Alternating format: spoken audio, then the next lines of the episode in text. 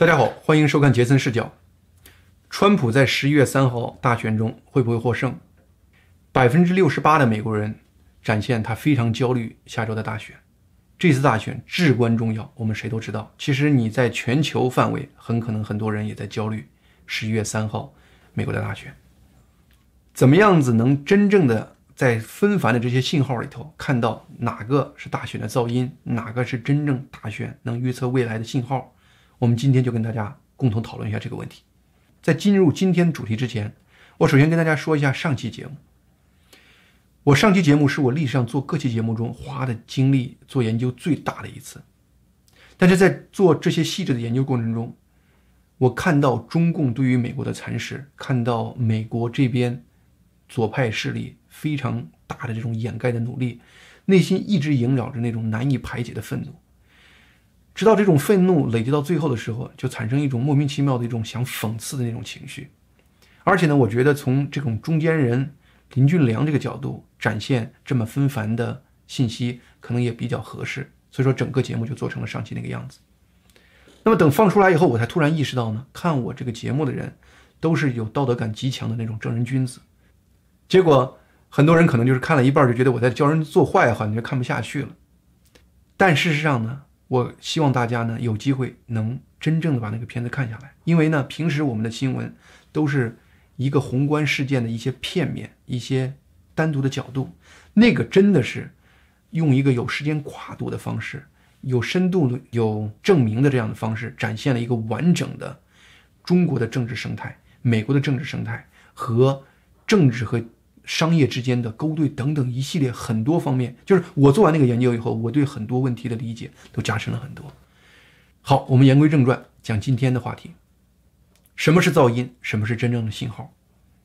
很多信息摆在我们面前的时候，很多事情都让我们很担心。你比如说邮寄选票会不会出问题呀？或者说有些州在十一月三号之后还要接着计票，会不会是会作弊呀？等等这样的事情。我感觉呢，邮寄选票这个事情，因为它历史上没有长期操作，很可能会有一些票会不能用作废，比如说有人填写各方面不合适。但实际上从目前展现出来的数据来看的话呢，这些其实占的比例都非常非常小。你比如说佛罗里达州，目前邮寄选票里头因为不能用而不得不放弃的选票，只占已经收到选票的百分之零点四。呃，North Carolina 这个州呢，它的拒绝的选票比例是比较高的，大概也只占百分之一点三，而且拒绝的选票里头也不可能都是支持川普或者是反对川普的人。那么你这么一抵消，它真正对于大选的影响应该是非常非常有限。而且呢，另外一个话题就是，现在呢，至少有好几个州，最高法院已经同意他们在十一月三号之后接着可以数他们邮寄来的选票，包括宾州可以连续再数三天。包括 North Carolina 可以再数九天，很多人对于大法官这样子同意这样的做法很失望，其实大可不必，因为呢，至少这些所有这些邮寄去的选票，它的要求是你必须在十一月三号晚上八点停止投票之前寄出去，在这之后是不算数的。那么某种意义上讲的话呢，用剩下多余时间去统计选票，应该不是一个大问题，因为不可能。记得晚的人一定都是支持拜登的，所以说呢，对整体大选也不会有太大的影响。那么下一个呢，就是让很多人揪心的，就是这个目前这些民调，各个媒体做出来这些民调，很多地方就是就是拜登是好像是十几个比分的大比分领先。其实呢，我觉得这完全你可以把它当噪音忽略掉。原因至少有两个：第一，民调历史上反复证明是一个。就是很难预测的一个东西。二零一六年，大家都知道，没有人认为川普会获胜，当时认为希拉里获胜的几率是百分之九十，川普连百分之十都不到，川普获胜了。历史上不是这一件事儿。八零年，里根大选前一周，他跟卡特相比，他落后卡特在民调落后卡特八个百分点，但是最后选举的结果是里根得了四百八十九票，卡特得了四十九票，碾压式的胜利。而且呢，四八年。杜鲁门总统，当时几乎所有的政治精英一致的看好共和党纽约州州长杜威，甚至芝加哥每日论坛报预先印出了一个报纸，说是报纸大标题就是杜威战胜杜鲁门。结果一出票啊，杜鲁门得了三百零三票，而杜威只得了一百八十九票。所以说呢，历史上反复证明民调不准，特别是大规模出来投选的人，你在一些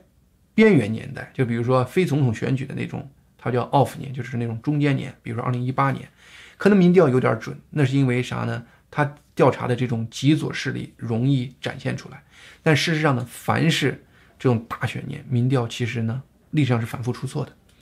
而且还更关键的一个事儿，民调是目前这些所谓的精英阶层搞出来的。我们知道了，精英阶层是大批都是拜登的支持者，在媒体界，拜登家族腐败到这个程度，整个媒体界几乎是联手在一帮着拜登掩盖他的丑闻，他们能在媒体新闻。当着我们每个人的面做这么不诚实的事情，他为什么不能在比较复杂的这种民调上做手脚呢？左右民意呢？所有这些事情，在我看来，民调都是造诣。什么是信号呢？什么是我们应该关注的信号呢？我们首先谈一谈这次大选的一个宏观面。美国十八岁以上的成人，也就是换句话说呢，有投票资格的成人，大约有两亿五千万人。这个人数。历年大约有百分之五五十五的人会参与大选投票，比如说二零一六年就是百分之五十五点五的人来参与投票。那么今年有人预测很可能会是过去一百一十二年投票比例最高的，可能有百分之六十五的人会出来投票。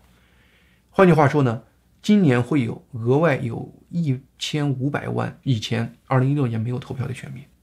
而这一千五百万选民。会真正决定这次大选的根本结果。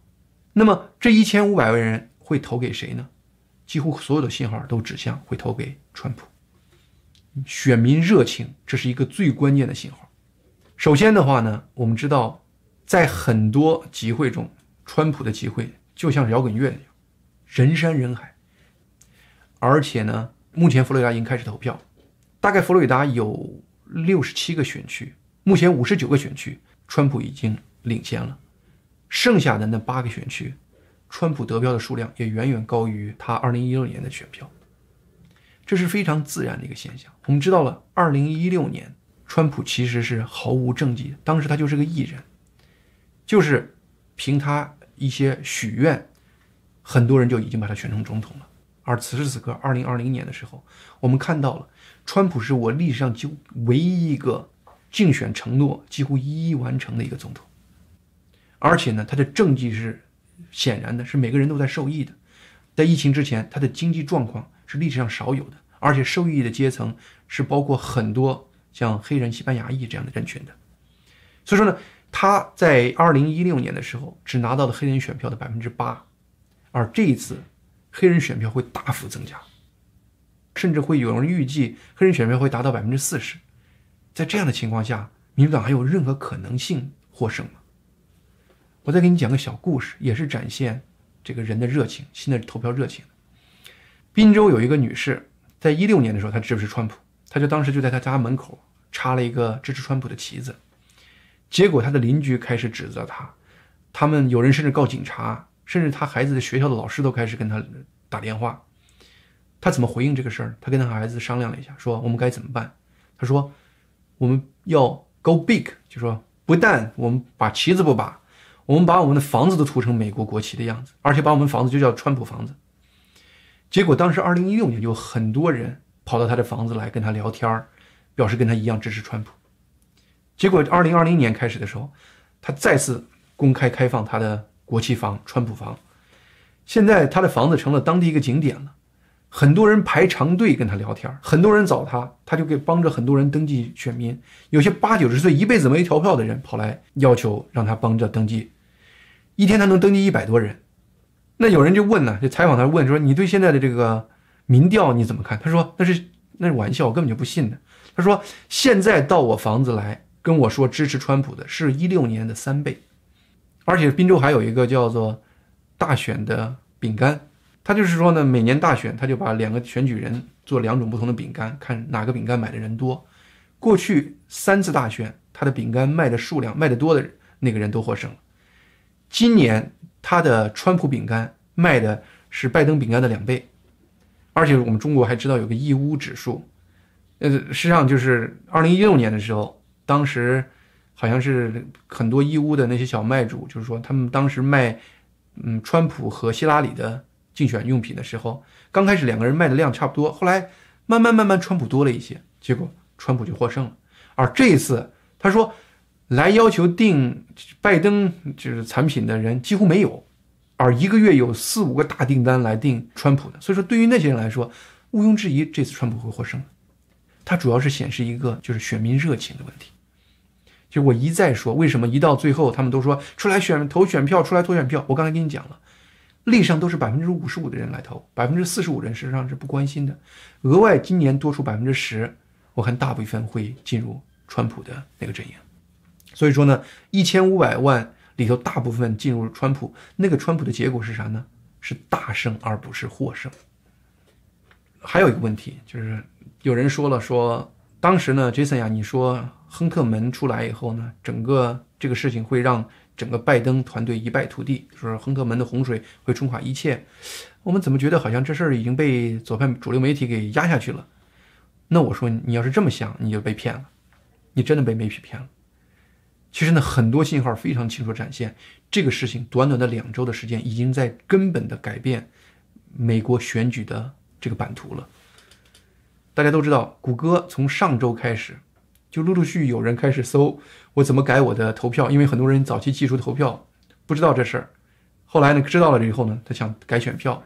而这个事儿呢，这个搜索这个人呢人数不断的上升，直到这个星期二十七号早上六点，就是各个州达到了顶峰，搜这个数量的人，因为那个时候陆陆续续好多事情都爆出来了，当时《纽约邮报》爆出来这个消息，十四号爆出个消息啊，随后又。Bob Linsky 就是亨特的生意伙伴，又出来人证，又提供新的独立的证据，一系列这个事情，使得你不信，最后你都得信。而且还有个媒体专门对大家对这个事情的看法做了一个民调，这个民调的结果说是呢，百分之四十五的人认为拜登家族腐败，呃，百分之三十二的人认为没有，中间差别是十三个百分点，而在关键还不是所有的选民，是独立选民，因为独立选民才是真正的摇摆选民。在独立选民里头，百分之四十五的人认为拜登家族是真的有腐败，而百分之二十七认为他没有，差别是百分之十八。在短短的一个多星期，能扭转最关键选民中百分之十八的选举，这事实上是一个非常非常关键的一个因素。而且更重要的是啥呢？更重要的是，我刚才说了，选民热情事实上是根本的决定因素，因为新增加的这一千五百万选民。是决定大选的根本。那么媒体在这个过程中的表现，它真正起到了激励那个一千五百万选民的作用。换句话说，叫激怒选民。我给你讲一个故事。嗯，美国有一个电视台叫做 C-SPAN，他有个节目是啥呢？他就允许人打电话来述说他的一些个人感受。二十二号有两件事情发生，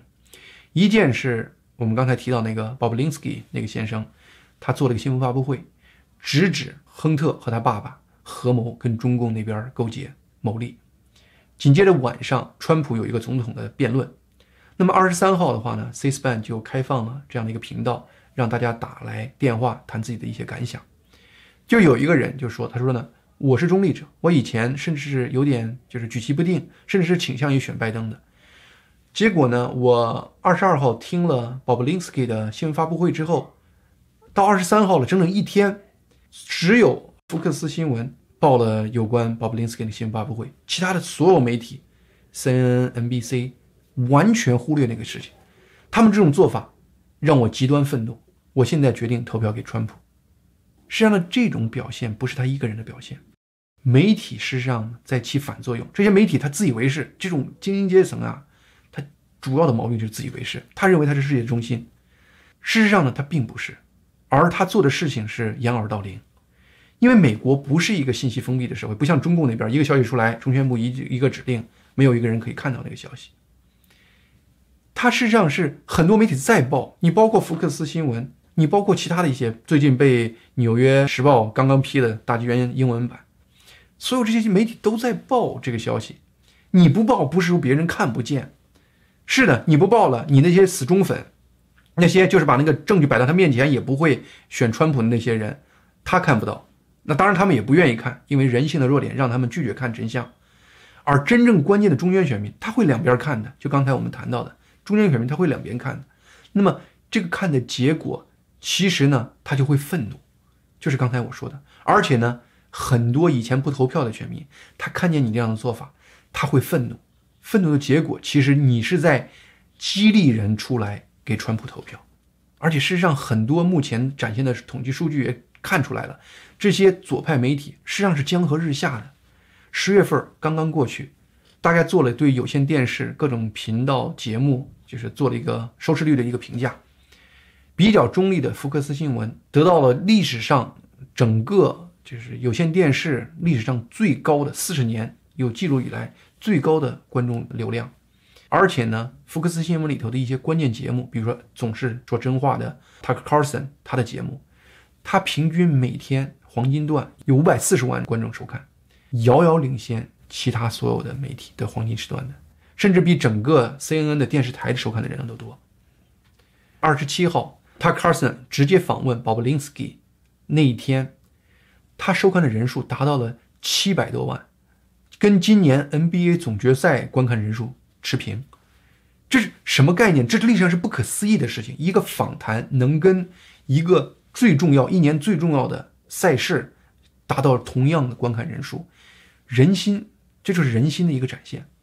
所以说呢，我刚才总结了一些的事情，你可以看到，人中的很多信号，选民热情指向川普，拜登、亨特门的丑闻直接把选民从拜登那儿拉走，而且媒体的这种自作聪明的这种运作，事实上呢是激怒了更多的新的选民来选川普。这些事情凑在一起看。在我看来，所有人中的信信息全部指向川普。那么另外一个，我看问题，因为我自己有一个坚信，就是呢，谋事在人，成事在天。很多时候的话呢，你得看看神的旨意在哪里。我用很多事来看，神在很多事情他是怎么运作的。你就包括亨特门从一开始出来，他的很多事情都离奇到了不可思议的程度。你就包括最近爆出来的一个亨特自己的一个录音。他在谈到他跟中共一些勾结，谈到他爸对于一些东西的介入，人家说了，那可能是他在无意中按了某个键，然后他的计算机就开始录他说的话了，而他好像是喃喃自语的在在抱怨什么，结果就录下来了，这是不可思议的一个事实，就是你说无，就是完全没有神的操作，我都不相信，而且呢，最近这段时间就在今天，美国刚刚爆出第三季 GDP 就是。本季度，如果你把它 GDP 增长速度转化成全年，叫年化速度，它的 GDP 增长速度达到了百分之三十三点一，比历史上记录最好的排名第二的那个百分之十六点七高出一倍的，这是不可思议的一个辉煌的经济数据，比经济学家预测的百分之三十二或者百分之三十一高出了一个多百分点，这是极其超乎意料的一个事情，而且上一周。美国最开始申请失业人数也降到了每周七十五万人，这是疫情从三月中旬开始以来最低的一个周。所有经济指数全部指向支持川普，而这些数据都是最关键的时候爆出来的。另外呢，我们知道宾州是整个大选中最关键的州之一，偏偏就在这个时候，宾州有一个黑人用匕首威胁警察的时候被警察击毙，然后又引发很多黑人命贵的人出来开始抗议。从最开始抗议，又演变成了大规模的抢劫。嗯，有一个商店，六月份刚被抢劫一空，结果呢，刚刚就把货备好，准备迎接今年年底的新年季节，结果这一次又被一抢而空。抢的人很少，但是看的人很多。很快，费城就发现，费城邮寄出来的选票的数量开始大幅减少。我们知道，费城是宾州最大的一个城市，而这个城市是。民主党选民最集中的一个城市，这个选民寄出来的选票，大部分应该是支持拜登的，而他的寄出选票的数量在大幅减低。你看到民心实际上至少是在放弃拜登，而且更神的事儿，可能大家也听说过这个事儿。我们知道，川普二十二号有个总统辩论，就在他辩论前两天，二十号，《华尔街日报》有个专栏作家叫做 Johnson Reilly，他说呢，川普二零一六年当选是个碰巧的事儿，他今年再当选。那差不多他得要被雷电击中两次才行。川普被雷电击中两次，这种就概念就是大概是极小极小概率，就是这个意思。但是这种说法，